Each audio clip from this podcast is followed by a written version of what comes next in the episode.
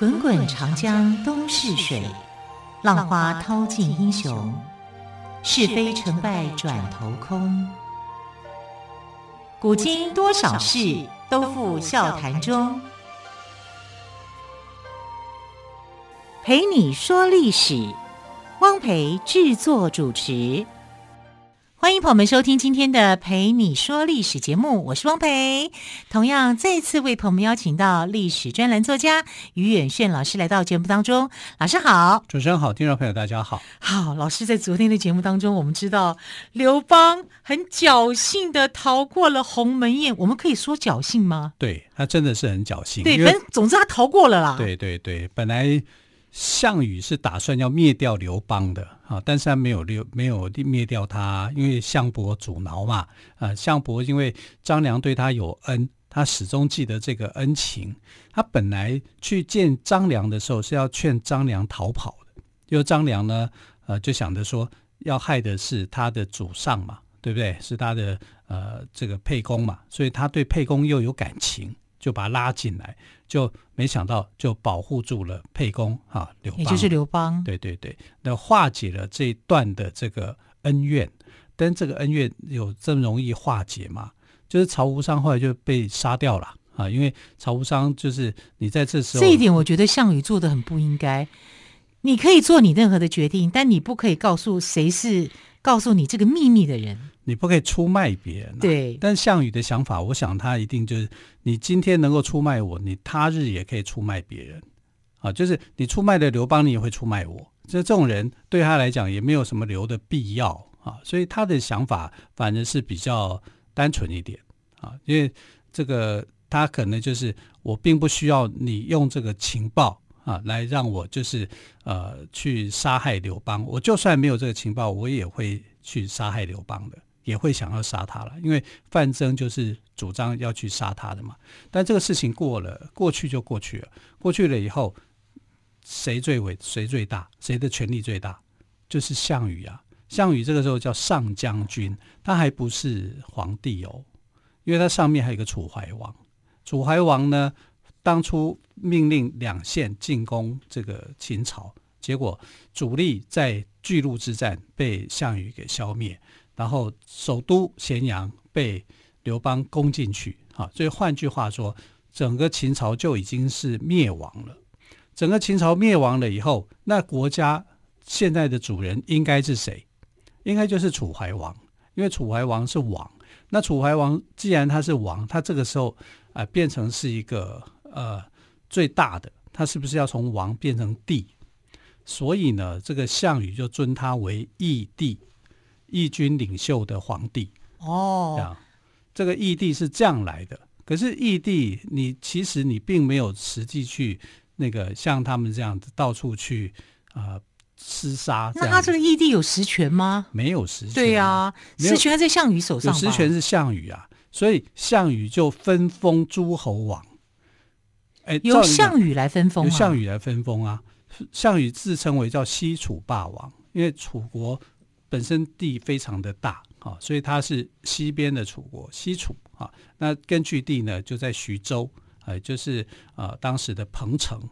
那他在这里称王以后，他叫霸王，这个霸就王霸的意思，就是我是最大的。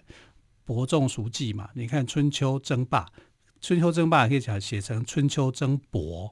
就是谁当老大的意思。嗯、所以项羽摆明了告诉你，西楚霸王就是我是老大。我是老大，所以我可以去分封各个诸侯王，所以他就分封十八个人当他的诸侯王，包括他其中的一个爱将叫英布，英布就被封为叫九江王。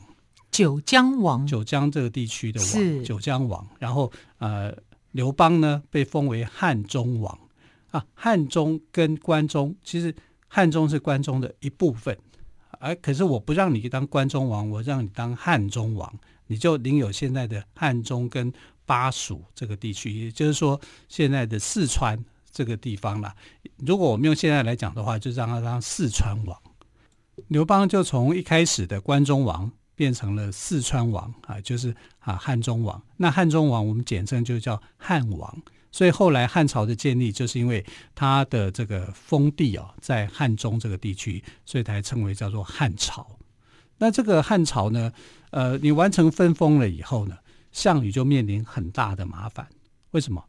分封不公平嘛？啊、呃，比如说你像齐国，他就封了三个人当齐王，不同的齐王啊。然后这个三个人齐王当中呢，最主要的那个自己认为会被封王的人没有被封到啊，没有被封到，你心里头就会埋怨，所以他们就起来造反。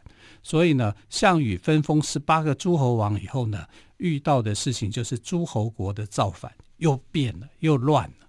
你封封了以后，反而又乱了啊，因为没有人想要听你的啊，就想要跟你去呃捣乱，所以他变成要去平乱，是这个样子的。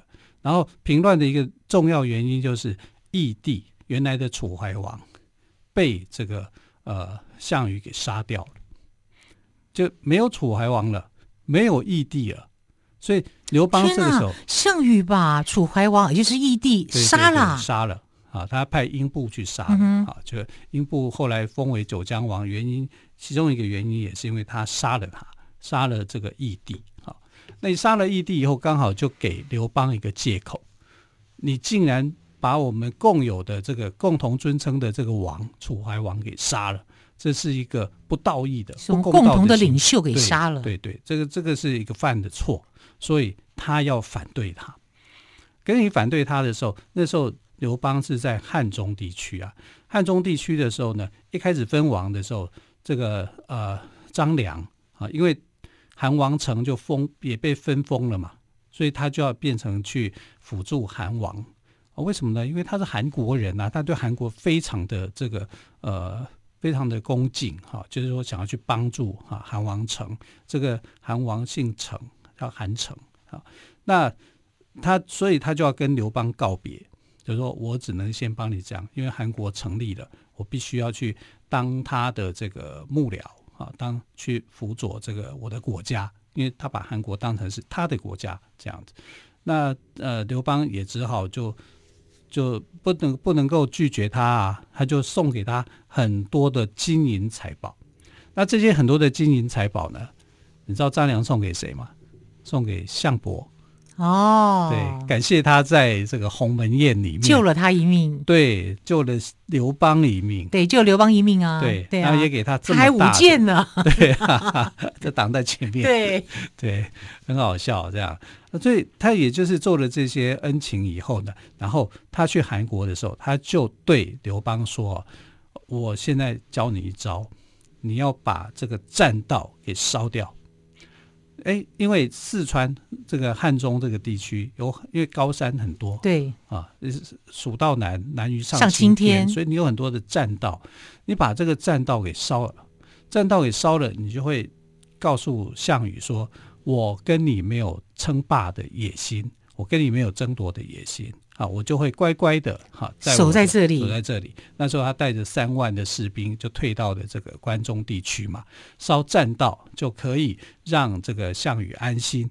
那他也可以告诉其他的呃民众，就讲说，我们就在这里努力安居乐业，对，安居乐业。好，然后别人也追不过来，我们也出不去。对，那我们就可以在这块土地上自给自足。对。那项羽把关中分分给谁呢？他分给三个王，三个秦朝的降将，也就是章邯，还有这个司马欣跟董翳这三个人。这三个人都是过去的秦朝的降将啊。那其中章邯是最有名的，因为他是名将，他只是因为没有得到支持，所以他才落败。嗯。啊，那这三个人呢，就分他们为王，称为叫做三秦。三秦就守在关中这个地区。这是项羽的目的是做什么？拿三秦来压着这个汉王，不让刘邦出来。因为刘邦如果一出来，他要面对的就是三秦的这些将领。三秦是号称很会打的将领，那你面对这个很会打的将领，你又不一定打得赢啊。所以这个时候呢，刘邦就一路怎么样？一路被看衰，人家就觉得说跟着刘邦没前途。跑到那么偏远的地区，只能死守在这里。对，然后被三秦控制的，死而且栈道都烧光了，对，到底还有什么前途可言？所以就很多人到了到汉中王这个地区以后就没有信心啊，就一天到晚就逃兵事情，就逃兵逃跑逃跑这样。那刘邦也看多了啦，看多了，那你不跟我就算了哈，他也他也没怎么样啊，要逃就逃吧，就这样。但很多人就开始逃了，但是有一个重要的人物竟然也逃了，叫做萧何。萧何，对，这时候让他非常非常的紧张。那萧何为什么要逃跑呢？好，到底萧何为什么要逃跑呢？我们先休息一下，稍后再请于远逊老师来帮我们解谜。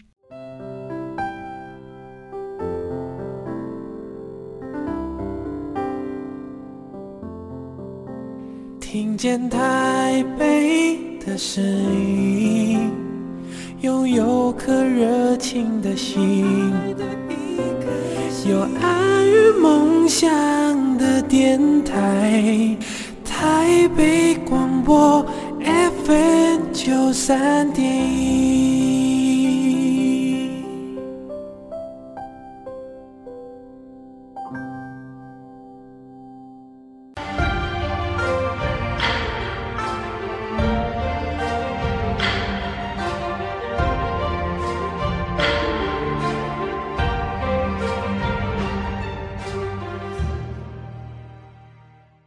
你说历史节目，我是汪培。今天特别来宾，历史专栏作家岳远逊老师，跟我们同样谈到的是刘邦的故事哦。老师，你刚刚谈到，在音乐之前，你谈到，在这个萧何刘刘邦的旗下有一员大将逃跑了，就是萧何。对，那萧何他到底为什么要逃跑呢？他不是对刘邦很忠心吗？是啊，这个萧何一开始是这个刘邦的很亲密的一个战友嘛。对不对？从他在沛县时期，哎，沛县的时候，萧何是长官哦，那刘邦还是他的下属哦。哇，你看这不一样的哦。那现在颠倒过来了。对啊，那这个时期哦，他就跟着刘邦一起打天下嘛。那刘邦一开始被项羽封为汉中王的时候，其实项羽那时候 非常生气耶，很生很生气耶，就觉得我好歹我先入关中的人，你不封我当关中王就算了，你给我一个那么烂的地区。呃，我那这样子我哪受得了啊？他很气，一开始的时候就很气，因为他本来就是这样的人哈、所以他就联合了像周勃啦、灌婴啦、樊哙啊这几个他的哥们哈、就要去找刘邦去算账。结果脑袋清楚一点的那个萧何啊，萧何是向来头脑就很清楚的人，他就跟他说：“你刘邦凭什么跟项羽打？你认为你去打你会赢吗？你打得赢吗？”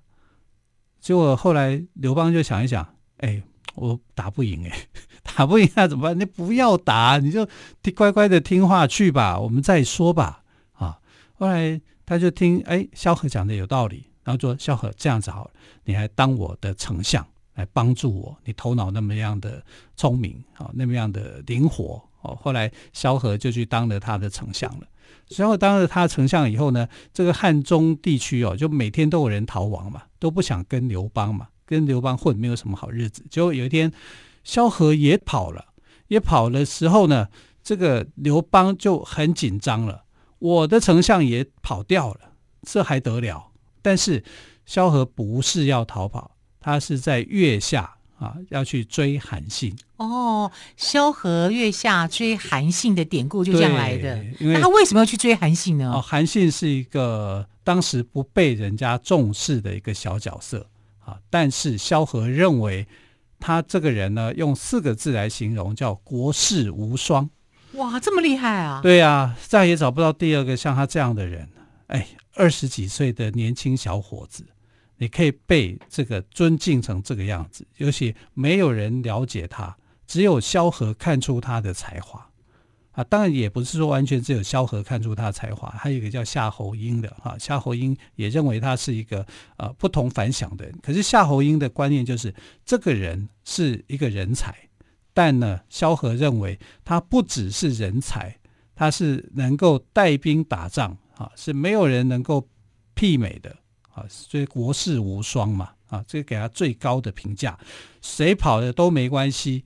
这个韩信不能跑，可以离开，对，对，韩信一跑，他要追回来。所以当这个丞相哦，萧何哦，就是骑着马去追韩信的时候，所有人都以为这个萧何要跑了，所以就回报出这个情形，所以他就刘邦就慌了，刘邦就慌了，就很紧张了。那其实萧何就是追韩信去了，那韩信走了很久啊，但是韩信没有马，那萧何有啊。就变成说哦，所以韩信是用走的，他用跑，他用走的哦。萧何是骑马去追的，追的啊，去追他。那韩信来这个看到萧何丞相来追他，他觉得很讶异啊，就说：“哎，你为什么要来追我呢？啊，我有什么？你看到我有什么优点吗？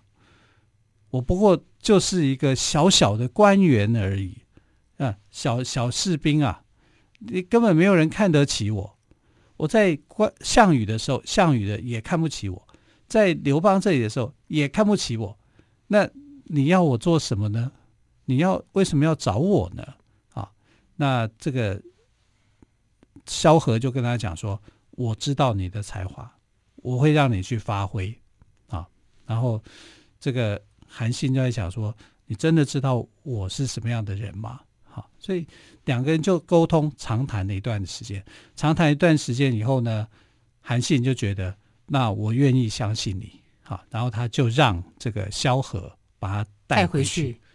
带回去以后，他就对刘邦讲说：“这个人，如果你想要得到天下，你想要打败项羽，你就需要留呃这个韩信这样的人才。对，韩信是什么出身的？韩信他是。”他也是韩国人，哎，韩信是不是小我们以前读的受胯下之辱的那个？对对对，就是受胯下之辱的、嗯、啊。他不是胯下羊嘛，他是胯，人家要他钻钻胯下。那些人也太过分，这样欺负人。呃，可能那个时候他的作风啊、嗯、啊，因为他是一个没落的贵族，他常常身上就带着一把剑。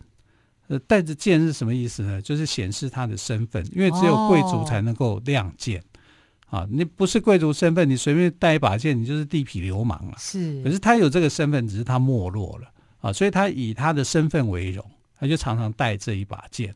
带着这一把剑的时候呢，就会引起一些人对他的嘲笑跟讽刺。说你是贵族，可是你现在过的是什么样的一个日子？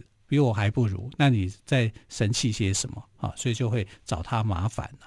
所以他是这样子啊，那。等到他到这个项羽的阵营里面，项羽的阵营里面人才太多，人才太多以后显示不出他的一些什么才华，反而会觉得说你这个年轻小伙子你在那边讲大话，所以他就觉得啊、我在项羽的日子里面不好过，没有发展啊，就跑到刘邦的阵营来。到刘邦的阵营来的时候呢，也没有发展啊，同样的也不受重视，不受重视，他只好就逃亡。逃亡就没想到萧何。看到了韩信的珍贵的地方，他就把他给找回来。然后他对刘邦就说：“如果今天你真的要去重用这个韩信，你就要用重用、很隆重的方式，你不能够随便把他当阿猫阿狗那样子。这样的话显示不出来。你要怎么样对待他？简单的四个字叫做登坛拜将。”登坛就是设一个天坛，类类似一个坛这样的一个状况啊，一个台子，然后再让，然后你在下面，他在上面，啊，然后你要对着他敬拜啊，甚至是跪拜，然后让他去当你的大将军，这种最隆重的礼仪，当然不可能真的去跪他了，哈，就是，但是那个隆重的礼仪呢，是会让呃这个韩信觉得。他好像真的是一个大将军。你要知道，韩信那时候才几岁，二十几岁。他二十几岁就被萧何看出他的才华，哇，那真的不简单哎。对啊，他那时候就英雄出少年。项羽、嗯、连同项羽也是一样，项羽也不过也就是二十几岁啊。嗯、啊，只有刘邦，刘邦已经五十几了。啊，就是至少是大他两轮还多的年轻小伙子。我要拜他为将吗？所以。刘邦那时候是觉得心里头打问号的，他真有那么强吗？啊！可是萧何告诉他，你就要这样做，啊！所以他的问号很快就打消，因为他非常相信萧何，能够让萧何从月下哈，月光追回来的下追回来，这个人一定是有他过人之处，过人之对，处，对，好，所以他就决定，啊，就是依萧何的意见，登坛拜将。哦，这是非常隆重的，好，让他当大将军。哇，那这样我是韩信的话，你觉得备受尊荣哎，你想想，而且勇于，而且我会非常的为这个君王卖命。对啊，你想想看，如果军队里面从一个二等兵变成了大将军、总司令，那什么感觉？那那个是打破了好几层的这个阶梯啊，哦、非常荣耀的，而且。你就相信他二十几岁的小伙子，他真的能打仗吗？啊，所以韩信的就是一个传奇人物，因为韩信对着这个刘邦哦，就是楚汉争霸四年了，四年的时间，他的一生的的贡献就在这四年。嗯哼，因为之后他就被刘邦害死了。啊啊，对，他帮他帮了刘邦这么多忙。对啊。刘邦还把他害死，对，但刘邦是借着吕后去害他的哈、嗯，因为杀害他的真正杀害的是吕后，可是刘邦是同意的。那相对的，这一对夫妻根本就是想要去铲除呃这个韩信嘛。但韩信的崛起，问题是韩信有威胁到他们，威胁对、哦，韩信的崛起呢，就造成了这个呃楚汉相争的一个重要的关键、嗯，连后来项羽都很看重韩信。因为刘邦从来没打赢过韩这个项羽，项羽唯一打赢项羽的就是韩信。韩信，哇，韩信的确有过人之处哦，所以他叫兵仙哦，所以他还有个绰号叫兵仙就对了。对，对对，好，更多精彩的故事也欢迎朋友们明天继续收听喽。感谢岳宇轩老师，亲爱的朋友，我们明天再会，拜拜。